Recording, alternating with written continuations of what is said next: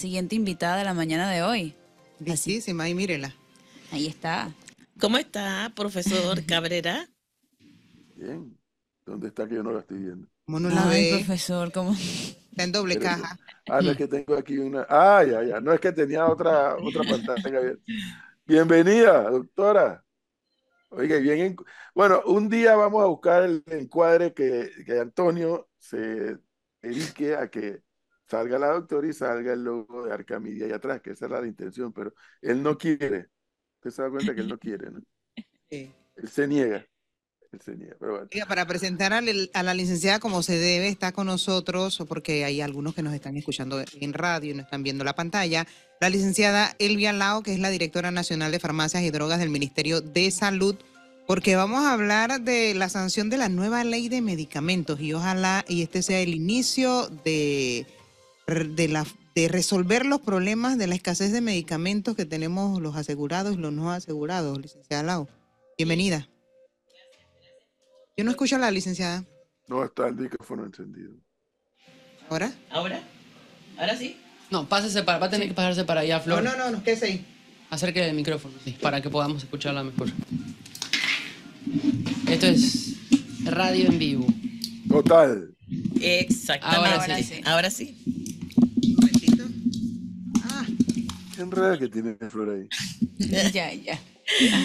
Bueno, gracias Flor. Definitivamente el día primero de febrero de 2024, el señor presidente sancionó la nueva ley de medicamentos, la ley 419 para los cabulosos, 419. Y es una ley moderna, una ley actualizada, una ley robusta. Su parte regulatoria se robusteció más y la parte de adquisición se robusteció, porque esa era la parte que en realidad le faltaba bastante. Y se trabajó mucho en esa mesa técnica de medicamentos durante dos años y un poquito más para lograr ese resultado. Tenemos ahora la ley, inmediatamente comenzamos a reglamentarla. Ya estamos trabajando, hay dos grupos, un grupo regulatorio y un grupo de adquisición. Estamos trabajando en eso y esperamos superar la expectativa, porque la expectativa, el tiempo que nos da la misma ley, ustedes abogados le llaman vacatio legis, para la parte regulatoria son 90 días y para la parte de adquisición 6 meses. es que eso es lo que le iba a preguntar para quienes nos están escuchando, porque la gente no entiende de los procesos que hacen ustedes.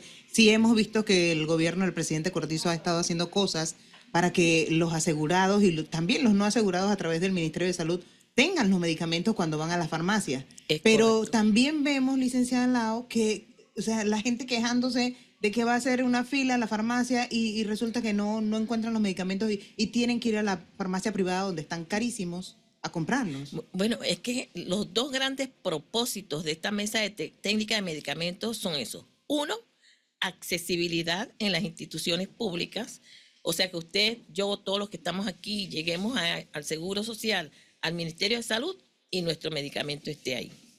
Y dos, que cuando el individuo vaya a una farmacia privada, encuentre su medicamento a costos razonables, a precios que no le, que no le vayan a, a romper el bolsillo, como decimos nosotros coloquialmente. Entonces, esos dos grandes objetivos. Ahora, esto no es una varita mágica, no es que, ok, salió la ley y ya hoy voy a la farmacia y todo está listo. Esto tiene su tiempo, pero se está trabajando paralelamente con otras cosas. Usted vio la compra conjunta se hicieron dos licitaciones. La primera de 451 renglones, de los cuales el principal, lo- lo- el principal requisito era tener registro sanitario otorgado por la Dirección Nacional de Farmacia y Drogas del Ministerio de Salud. Quedaron renglones desiertos porque no pudieron cumplir con los requisitos y ahora se hizo una segunda licitación. A estos se permite entonces esas compras directas en donde nosotros le damos excepción al registro sanitario. Es una figura que existe en la norma, es una figura que te quiere decir que ese medicamento proviene de un país con una autoridad regulatoria de alto estándar y tiene registro sanitario en ese país. O sea que tú estás aplicando reliance, que es confianza en otra autoridad regulatoria. Ahora, es real lo que usted dice, no es que eh, aprobaron esta nueva ley de medicamentos y ya a partir de mañana se va a resolver el problema. Ojalá y sea rápido, sí, porque Claro. la gente está requiriendo de medicinas y no tener que pagar más a través de las de las farmacias privadas. Pero más o menos, ¿cuánto tiempo sería eso, licenciada? Porque la gestión de gobierno del presidente Cortizo está por acabarse. Y usted y yo y todos los que nos escuchan sabemos que cuando llega una nueva administración, todo se perdió, todo quedó en el aire, no continúan los procesos. Si a lo mejor el proceso no se termina, es probable que, que quede en nada y que sigamos en las mismas. Mire que por eso son importantes las políticas de salud. Y nosotros, al iniciar esta gestión, ¿qué hicimos? La ley, la ley 109 del 12 de noviembre de 2019, que adopta la Política Nacional de Medicamentos. Esa Política Nacional de Medicamentos ya fue reglamentada, el decreto 3 de 2023. ¿Qué queremos nosotros? Que esto sea, que se mantenga en el tiempo y que no venga alguien con un librito y de un solo eh, plumazo nos quite todo lo que hemos logrado hasta ahora, porque es un trabajo muy difícil que hemos hecho de muchas personas, de muchas entidades, de organizaciones, de todo, tanta gente que se sentó, un grupo muy heterogéneo, que nos sentamos en esta mesa y que todos pusimos nuestro esfuerzo, todos pusimos nuestro granito de arena para lograr este objetivo. Entonces, no sería justo que venga alguien ahora y lo quiera quitar y decir, ah, ok, yo vengo con mi librito, yo voy a cambiar lo que ¿Qué es hicieron". lo que pasa en todos los gobiernos? Esperemos que no sea así, que no sea así y que, porque el éxito es la continuidad. Claro, pero entonces usted eh, cree que antes de que finalice la gestión del presidente Cortizo ya esté todo listo o todavía... Bueno, bueno, como ya le dije, nosotros ya estamos sentados reglamentando esta ley, pero nosotros no estamos sin marco regulatorio. Y esta mesa, durante todo este tiempo que estuvimos trabajando para llegar a este fin, hicimos decretos que se están aplicando. El decreto, el decreto 2, 3, 4, el 13, todos esos decretos se están aplicando. Y esos decretos permiten todo lo que está en esta ley. Entonces, ¿por qué la ley? Porque para que, como ya le dije, no venga la nueva persona que venga a ocupar la posición y entonces de un plumazo quiera quitar todo lo que hemos logrado hasta ahora. Doctora, la, la- la pregunta que surge so- sobre la mesa y directamente, hay nueva ley de medicamentos. A- a- en lenguaje coloquial y, hablándole directamente al oyente que nos escucha y quiere saber en qué le va a beneficiar esta ley, cómo va a ser para tener el medicamento que ahora va al Ministerio de Salud y, o al Seguro Social, lo incluyo porque es parte del sistema y le dicen no hay. ¿En qué beneficia esta ley a que eso se solucione? Bueno, cuando nos sentamos en esta mesa, los dos grandes propósitos fueron esos. Uno, accesibilidad en las instalaciones públicas y dos, asequibilidad en las farmacias privadas. O sea, que yo llego a la farmacia y este medicamento me cuesta lo que me debe costar, no me va a costar mucho más allá. En esta ley, nosotros tenemos el Sistema Nacional de, Precios de Referencia, el SIMPREM. El SIMPREM, ¿qué permite? El SIMPREM permite que las farmacias privadas puedan adquirir los medicamentos al mismo precio que los adquieren las instituciones públicas. Pero ¿cómo se traslada esto a la población?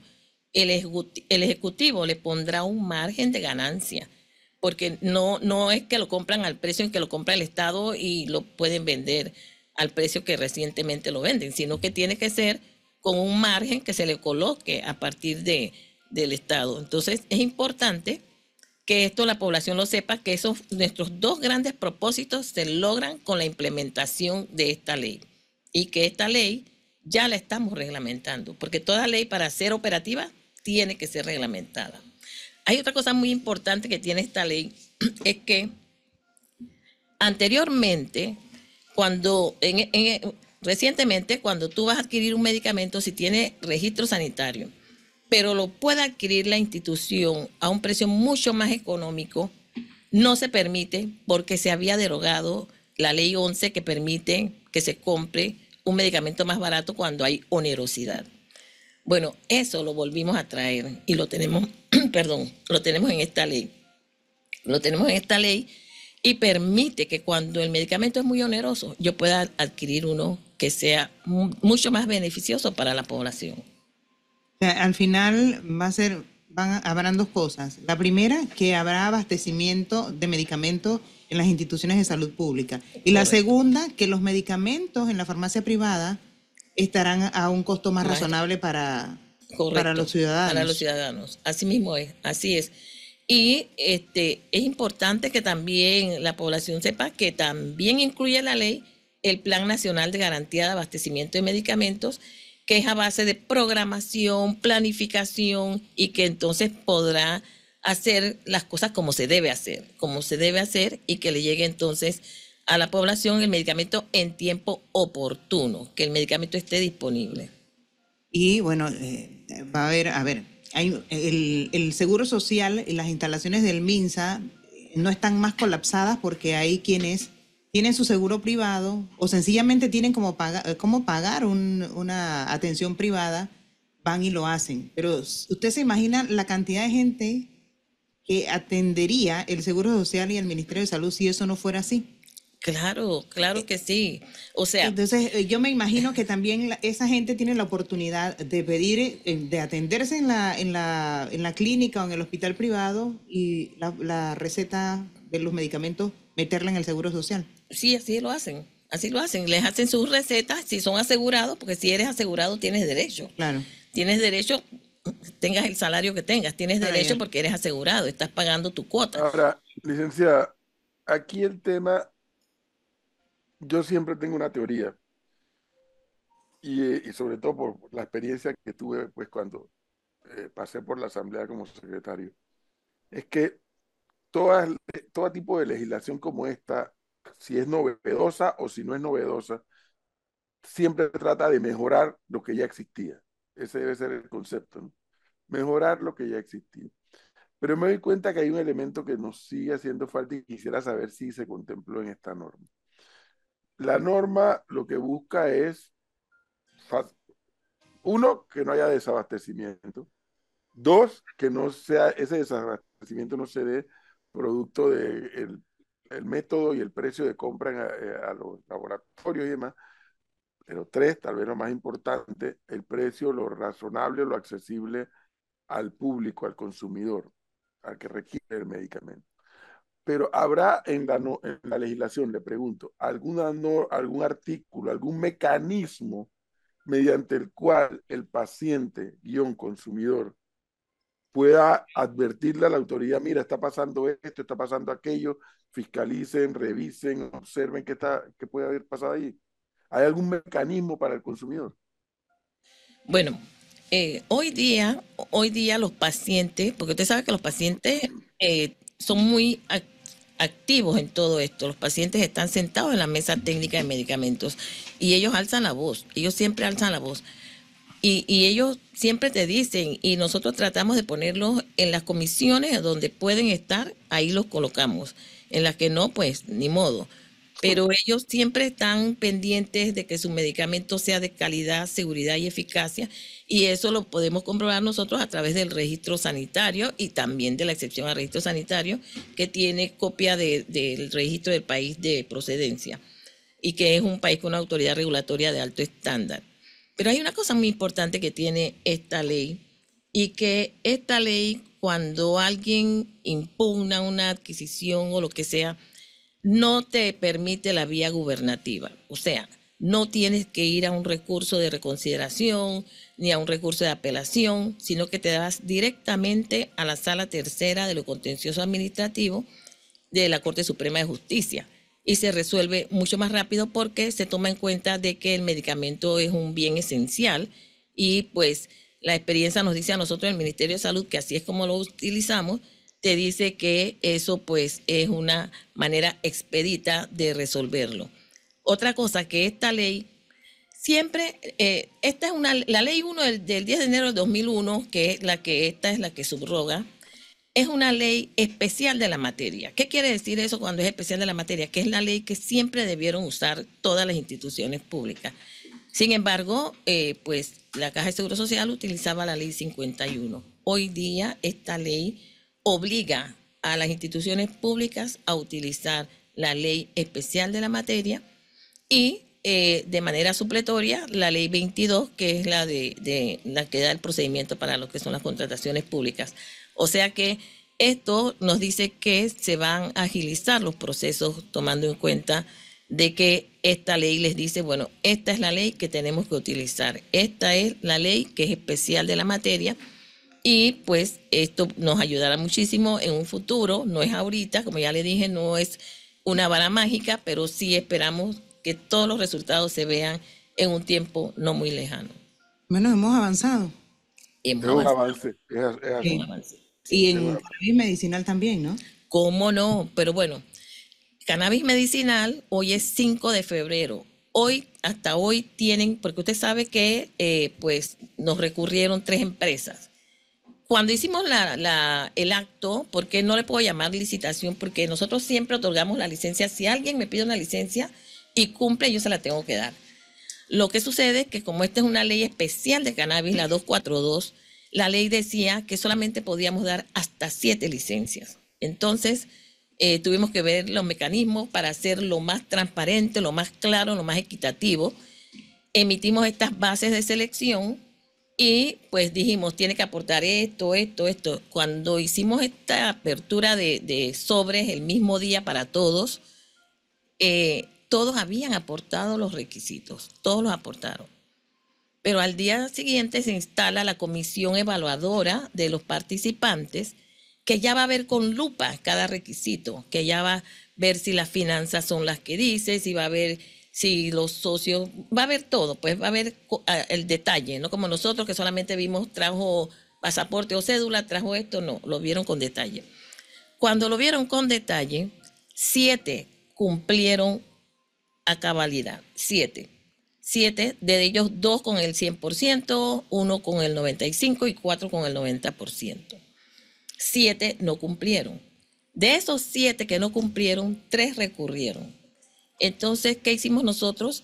Admitimos eh, de manera eh, eh, con carácter de suspensión, porque suspendimos mientras que esto se resuelva, y le trasladamos a los siete que cumplieron y a los tres que recurrieron el informe completo y todo lo, la- lo que Cuando dijeron los recurrieron es que impugnaron. Ah, se puede decir que es impugnación, porque nosotros como manejamos de manera administrativa, ellos eh, nos recurren, un recurso de reconsideración contra la resolución que hicimos.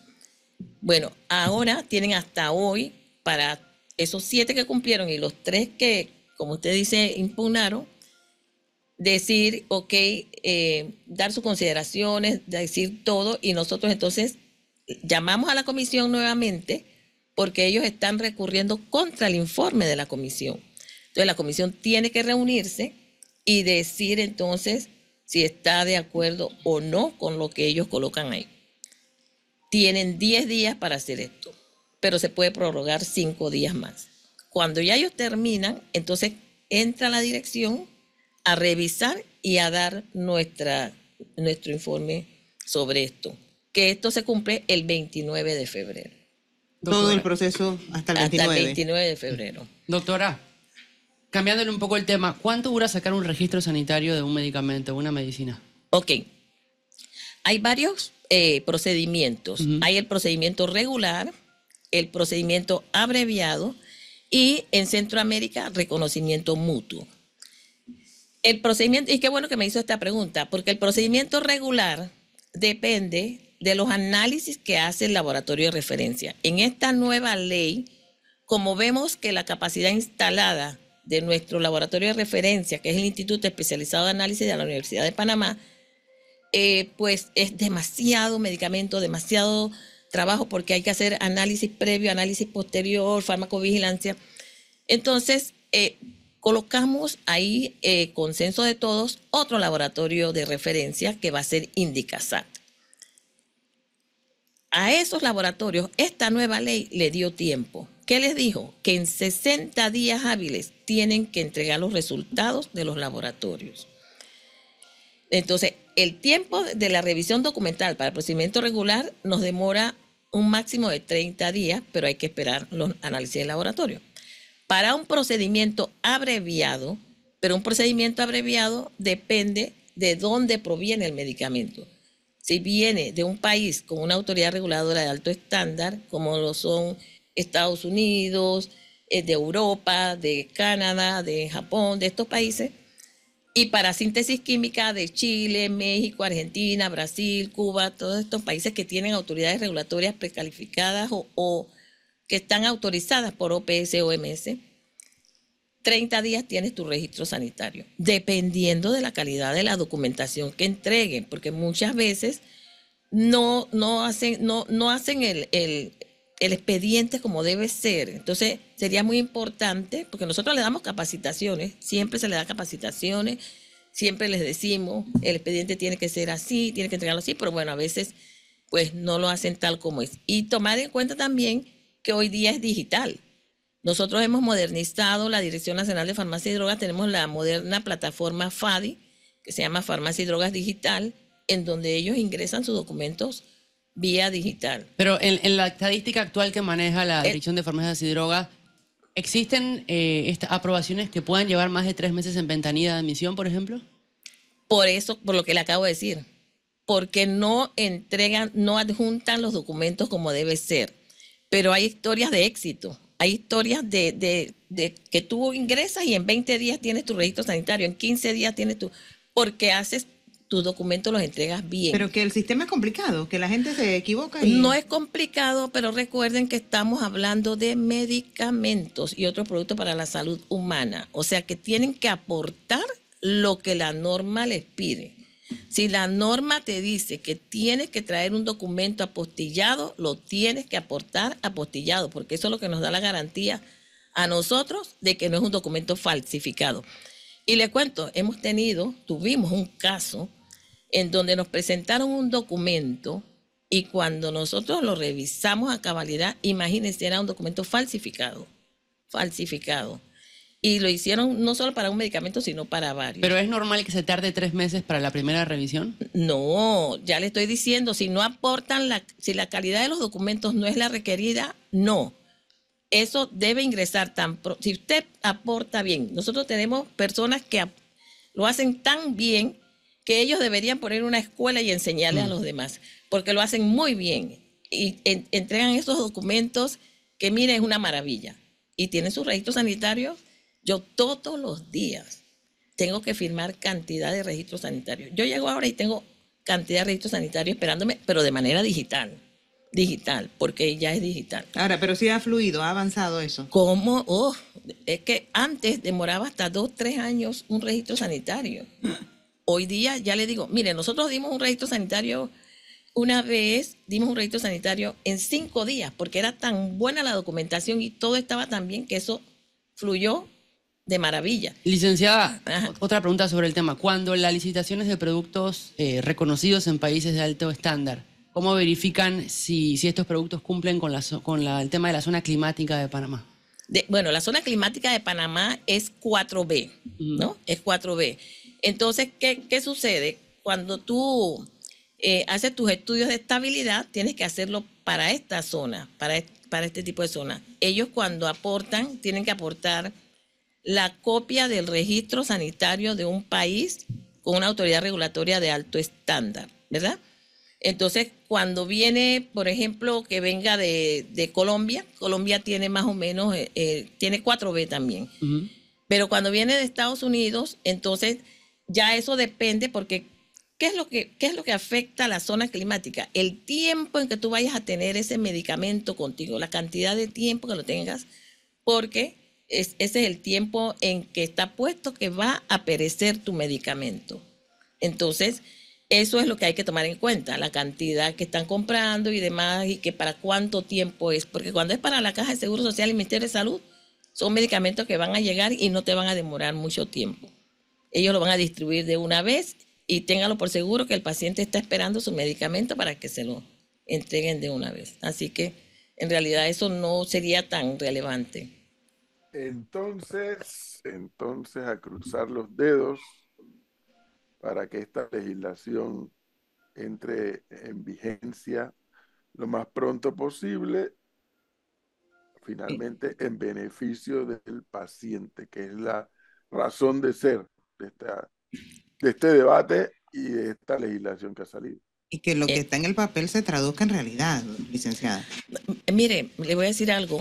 Eso que usted acaba de decir es importante que lo diga y que yo lo eh, haga aquí la docencia. Lo avale. Todos los regulados, todos los regulados saben que tienen que cumplir con la normativa. Si ellos no cumplen con la normativa, ellos saben muy bien que hay sanciones que se le imponen.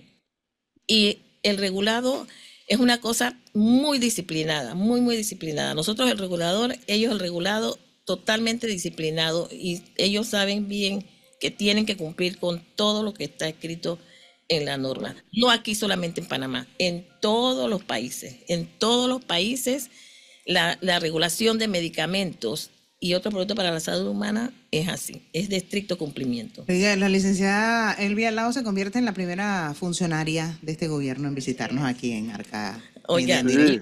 Felicito, lo felicito. La verdad que muy bonito, muy bonito el estudio, muy bien, muy moderno. Y bien ubicado, Moderno como nuestra ley. esa vista. No, la vista maravillosa de cuando estuve esperando vi el tornillo desde ahí y pues no no resistí, me tuve que tomar una foto con ese fondo. Una, se- Una belleza, una selfie.